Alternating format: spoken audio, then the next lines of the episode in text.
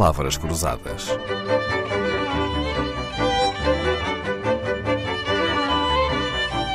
Porque quase tudo é uma questão de semântica. Paulo Saragossa da Mata é advogado e dispensa apresentações. É frequente vê-lo e ouvi-lo sobre casos da justiça. É um dos advogados mais mediáticos, no bom sentido do termo.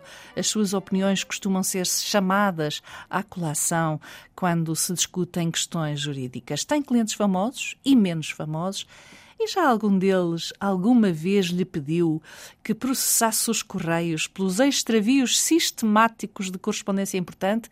Ou nunca se deparou com um caso destes, Dr. Paulo Saragossa da Mata, de extravio, perda ou engano na entrega das cartas, que acontece tantas vezes? Eu, nos meus quase 30 anos de advocacia, acho que só me aconteceu uma vez uma carta de, do tribunal não me chegar ao meu escritório. Uh, os Correios sempre funcionaram durante muitas décadas muitíssimo bem. Só me aconteceu uma situação uma vez, particularmente preocupante, mas que é ilustrativa uh, para que os nossos ouvintes possam perceber que os direitos humanos não estão assegurados todos os dias, que foi ter correspondência de tribunal para mim, violada nos próprios Correios. E, e violada, uh, tenho hoje a perfeita consciência, violada propositadamente, pensando que se tratava de, um, de uma notificação num processo muito mediático, quando era num processo sem importância nenhuma em termos mediáticos, mas que tinha um número exatamente igual ao outro com um algarismo trocado. E isso mostrou-me, e eu fiz uma participação criminal sobre isso, uh, mostrou-me que uh, ainda há, em certos casos, um, insegurança no sigilo da correspondência vinda de tribunal. Uhum. Portanto, mas por regra, eu diria, 99,9% dos casos, eu recebo toda a correspondência que vem de tribunal. E em 30 anos haver apenas um caso que mereça queixa é louvável, mas sabe que o Dr. Paulo Saragossa da Mata deve ser uma pessoa com muita sorte na sua correspondência, porque há certo tipo de cartas que têm uma grande tendência para nunca chegarem ao destino. E curiosamente têm dois nomes uh, muito específicos: são notificações e citações. Bom, isto para um advogado deve ser como falar de uma seringa a um médico, mas para muitos portugueses, porque, o que é que as citações e as notificações têm de especial para se perderem tanto pelo caminho? A sua pergunta é muito engraçada e devo dizer que elas perdem-se muito em Portugal, realmente. Perdem não é? Muito, não porque os correios não as entreguem, mas porque os, os destinatários, e o português nisso é, é, é muito uh, useiro e bezeiro, diz o povo, uh, em não receber as cartas sociais no sentido de não as querer receber. Uh, ou recusar a respectiva recepção ou fingir que não as receberam. O povo português é muito difícil de aceitar uma carta que não seja uh, comprovável que a recebeu e por isso tem de se utilizar um correio registado com aviso de recepção, porque senão ninguém é chamado a juízo, ninguém recebe as notificações.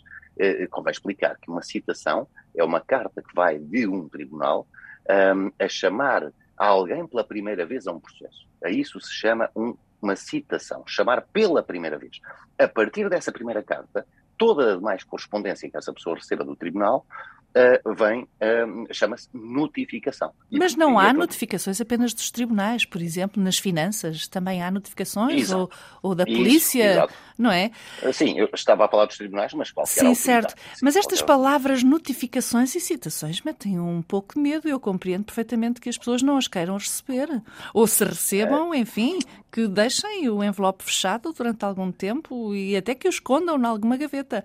Isto não é, não é a melhor a melhor reação a ter, pois não. Ou então fingir que o cão comeu a, a carta não, não serve. Não, não, não é a melhor solução, digo-lhe mais, eh, perante uma notificação ou uma citação, eu eh, aconselho sempre os clientes a, a receberem tudo, ou quando me perguntam, ah, recebi esta carta, sabe que é uma pergunta muito habitual que nos fazem, principalmente quem anda na área civil, não na área criminal, mas na área civil, comercial, laboral, muitas vezes as pessoas perguntam-nos: ah, esta carta não veio registada, posso fingir que não a recebi. E é algo que eu digo sempre: não, não, não, nada disso. Os problemas são para enfrentar, faça lá a favor de cumprir o diz. Porque, repare, uma notificação, enquanto a citação chama alguém ao processo e lhe dá um prazo para responder a alguma coisa, as, as notificações podem servir para imensos fins. Pode servir para dizer à pessoa: olha, tenha este comportamento, apresente-se, uh, faça isto, faça aquilo, não mexa no seu património, não mexa naquela conta bancária. E as pessoas dizem, ah, até pode trazer um reembolso, não é? Até pode trazer um reembolso de um imposto, é por mais, exemplo. É mais raro com o fisco português que haja um reembolso, não é? Eu estava a tentar encontrar algumas boas notícias, algumas notificações que nos dessem boas notícias, para perdermos o medo de as abrir logo. Nesse aspecto, eu sou particularmente português tenho um medo enorme das notificações e citações quando me são pessoalmente dirigidas, mas a primeira coisa que faço é, em estado de ansiedade, abri-las para saber o que se passa. Muitas pessoas abrem, mas também porque querem saber o que se passa, mas depois dizem, bem, como não veio registrada com vias de recepção, posso fingir que não a recebi. E isso é que é totalmente dramático, porque, repara, há países uh, em que nem sequer existe correio registrado com vias de recepção. O caso da, da, dos Países Baixos, Holanda, o caso do Reino Unido, caso da Suécia, em que uh, uh, as cartas são normais, o Tribunal utiliza cartas normais e não há ninguém a quem lhe passe pela cabeça receber uma notificação de um tribunal ou de uma autoridade e não cumprir. Já participei em reuniões internacionais como perito nomeado por Portugal uh, para, por causa da questão das notificações e citações.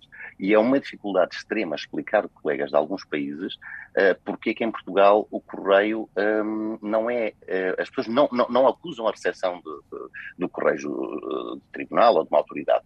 Um, eles não entendem porquê, porque um, um, um, holandês, um inglês, um sueco, recebendo uma carta, responde logo, independentemente de haver prova ou não de que, recebeu a carta. O português tenta sempre uh, fugir a, a, a, olha, fugir à justiça de alguma maneira, fugir às instituições, e eu penso que haja uma razão um, não só histórica, mas eu diria mesmo um, quase que cultural. Uh, o, o, português não tem uma boa imagem das instituições, o português não tem uma boa imagem da administração pública e da justiça e acha sempre que lhe vão fazer algum mal.